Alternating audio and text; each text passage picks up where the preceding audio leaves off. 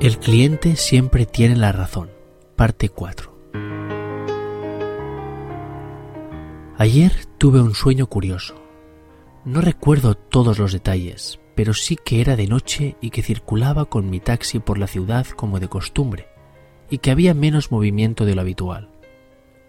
Como que estaba cansado, me paraba en un bar para tomar un café.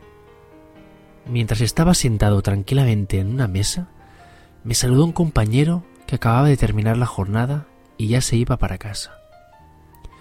Cuando le comenté lo tranquila que estaba siendo esa noche, me dijo que había una gran fiesta en el Hotel Sheraton y que no paraba de salir gente pidiendo taxis.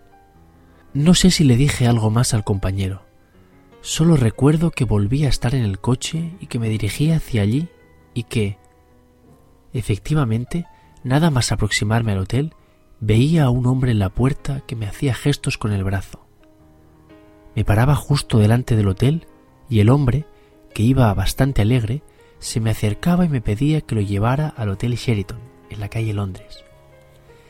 Me lo quedaba mirando extrañado, ya que, efectivamente, estábamos en el Hotel Sheraton de la calle Londres.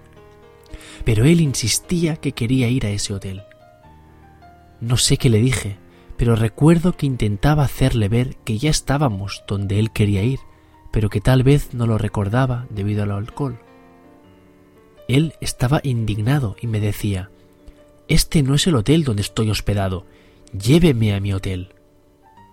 Sé que al final le dije Ok, súbase, lo llevo a su hotel.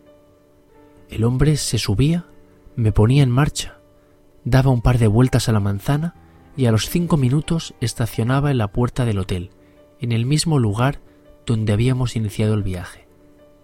La última imagen que recuerdo es que el hombre miraba hacia afuera, sonreía, me pagaba el viaje y entraba feliz a su hotel.